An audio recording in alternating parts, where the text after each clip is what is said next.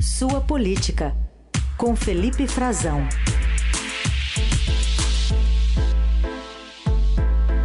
Tudo bem, Frazão? Bom dia. Bom dia, Carol. Bom dia, Heisen. Excelente terça-feira para você, para os nossos ouvintes. Boa terça-feira para nós. Felipe, é, então quer dizer que nem o ministro do CGU tem de, de fato os dados no orçamento secreto e a peculiaridade é que essa afirmação foi feita justamente nas redes sociais, né? Você viu, Carol? Você tem aí o, o, o, o print para a gente reproduzir para o nosso ouvinte o que ele diz, a frase dele é cristalina, né, Carol Heissen? O ministro Wagner Rosário é, conversando no Twitter com um seguidor que o procurou justamente para saber, questionando onde estavam os detalhes de quem uh, indicou as emendas ao relator. E, o que diz o, o ministro Heisen, Carol Heissen?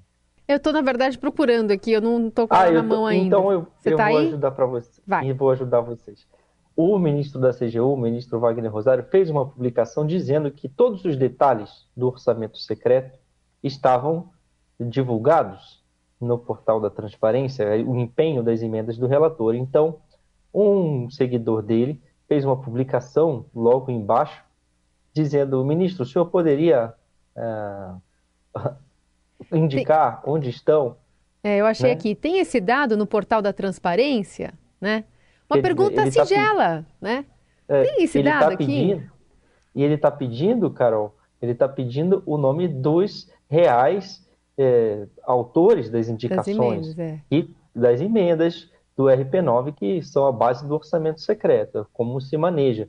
E aí, o que diz o ministro, ele é obrigado a vir a público admitir que a própria postagem dele, veja, o ministro da CGU, que é responsável, a Controladoria Geral da União, e ele é um servidor de carreira, que é responsável pelo portal da transparência, não tem as informações. E aí ele indica, olha, não sei se está completo. Essa é a frase dele. Mas ele indica um link da Câmara dos Deputados que deveria ter a transparência total e completa também, mas também não tem.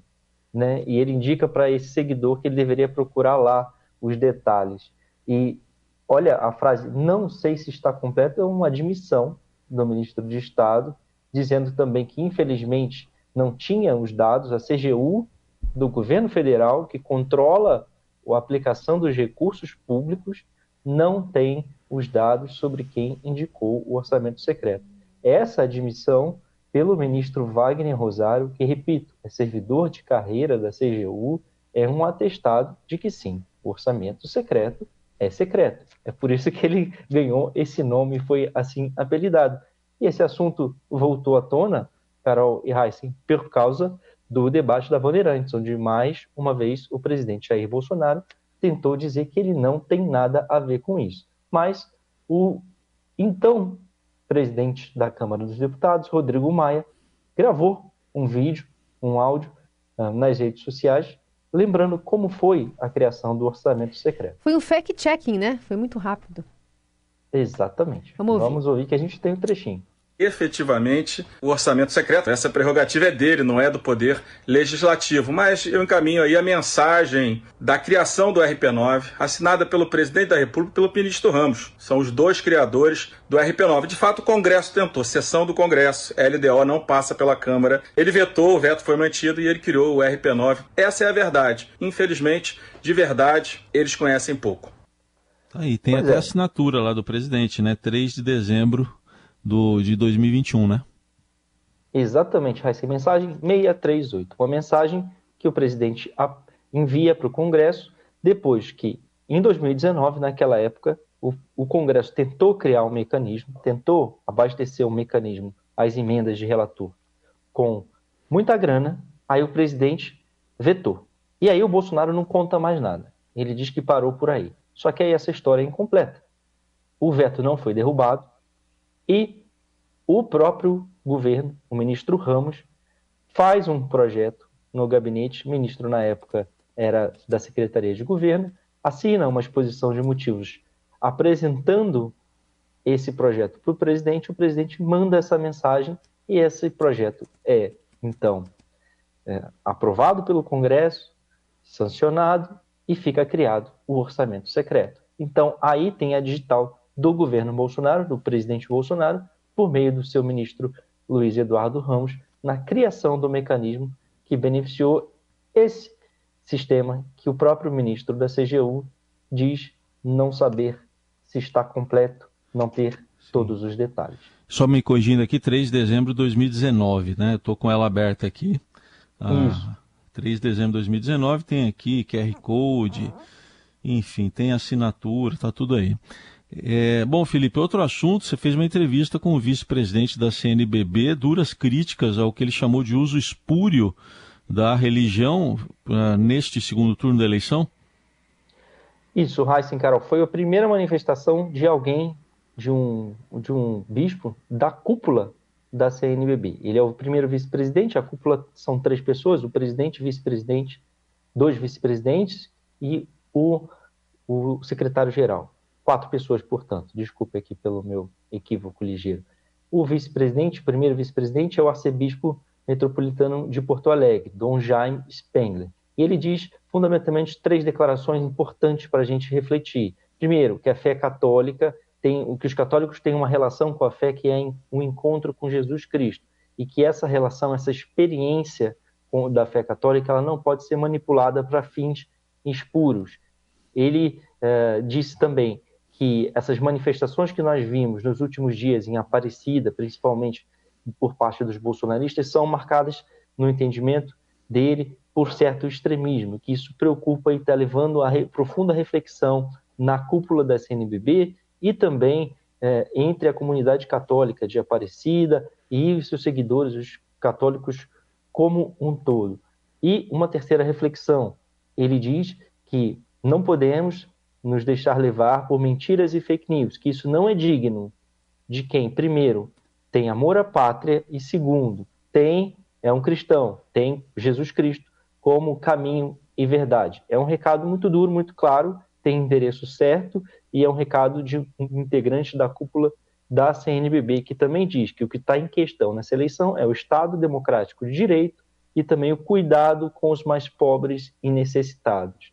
Isso foi na sexta-feira, quando o CNBB completou, fez uma celebração aqui em Brasília eh, pelos seus 70 anos. Também a gente viu no fim de semana o cardeal eh, Dom Odilo Scherer, arcebispo de São Paulo, indo às redes sociais tentar se defender, por explicar por que ele usa a batina, o solidel, o, toda a indumentária, indumentária do, dos bispos do, e dos cardeais, melhor dizendo, dos cardeais católicos, que é vermelha, é, é assim definida pelo Vaticano, porque ele usa, ele está sendo atacado, acusado de comunismo. Ele que não é um representante nem sequer de uma ala mais à esquerda dentro do clero, longe disso. Ele está à direita, embora essa classificação não seja muito bem vista no clero, ele é interpretado como um representante, sim, é, dessa ala. E o cardeal Xeré disse que eh, estamos, parece estamos vivendo os tempos da ascensão do fascismo ao poder e sabemos as consequências disso.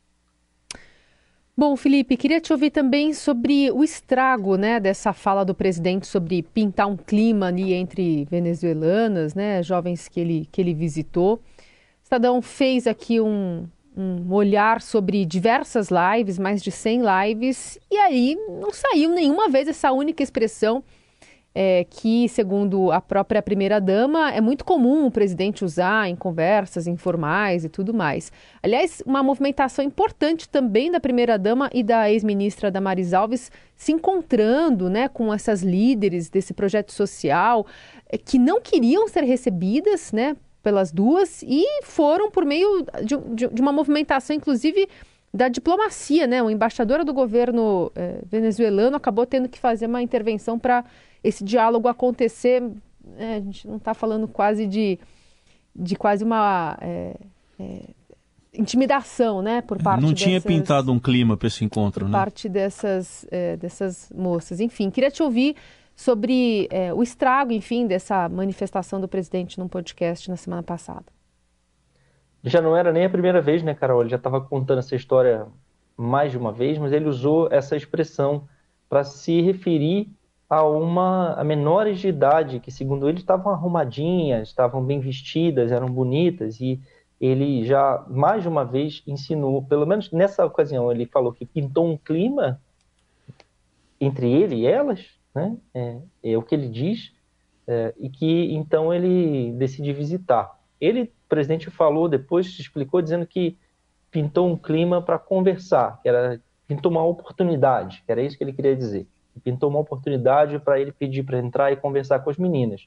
Só que o presidente diz em uma outra ocasião, em outras entrevistas, que para YouTubers e podcasters, que as meninas estavam lá para fazer programa, o que as ofendeu muito, porque elas estavam participando, segundo contaram depois a imprensa, de forma muito reservada, assim como também não queriam receber a Damares Alves e a Michele, é, ontem à tarde aqui na periferia de Brasília, em São Sebastião, e onde elas estavam, né, e depois foram é, ao encontro por meio da intermediação da representante venezuelana reconhecida no Brasil, embaixadora uhum. Belandria, Maria Tereza Belandria, e elas estavam lá, segundo elas explicaram já para jornalistas, participando de uma ação social. E o presidente eh, deu a entender numa, na, na live que ganhou, melhor dizendo, na entrevista que ganhou maior repercussão, e, em, que elas estavam para ganhar a vida e em outra ele falou claramente que era para fazer programa. Uhum. Essas são as a declaração do Jair Messias Bolsonaro. Isso tudo causou uma ofensa muito grande, claro que, como o Heisen falou, ficou sem clima para um encontro, né? mas elas conseguiram manobrar, não com a presença do presidente Bolsonaro, e é uma ação da campanha para, mais uma ação da campanha para tentar é, conter danos dessa declaração, porque Sim. o presidente foi associado à pedofilia e outras é, omissão, inclusive, né, por, pela, por causa da, do que ele denunciava, que era exploração sexual de menores de idade. E nessa defesa, nessa tentativa de contenção de danos, uma das linhas foi também já acionar a Michele e o próprio presidente para dizerem que ele fala essa expressão pintou um clima para tudo, o tempo todo, tem mania de dizer isso, que ele afirma ah, pintou um clima, talvez então eu vá jantar. É, é, olha, Outros coisa contextos. que não faz o menor. Totalmente, é, totalmente sem sentido, né? Então, tudo bem, a gente foi ver, vamos checar se, com, no que está disponível, né? Discursos do presidente, um colega do, do jornal Nexo checou, 18 anos de discurso do presidente, e essa frase não, nunca foi usada dessa forma. Aliás, é, parabéns, viu? Parabéns, desculpe interromper, mas... lives, é, é, demais isso aí. Isso sim que a gente tem que chamar de esforço de reportagem, né? Checar tudo isso, a gente, né?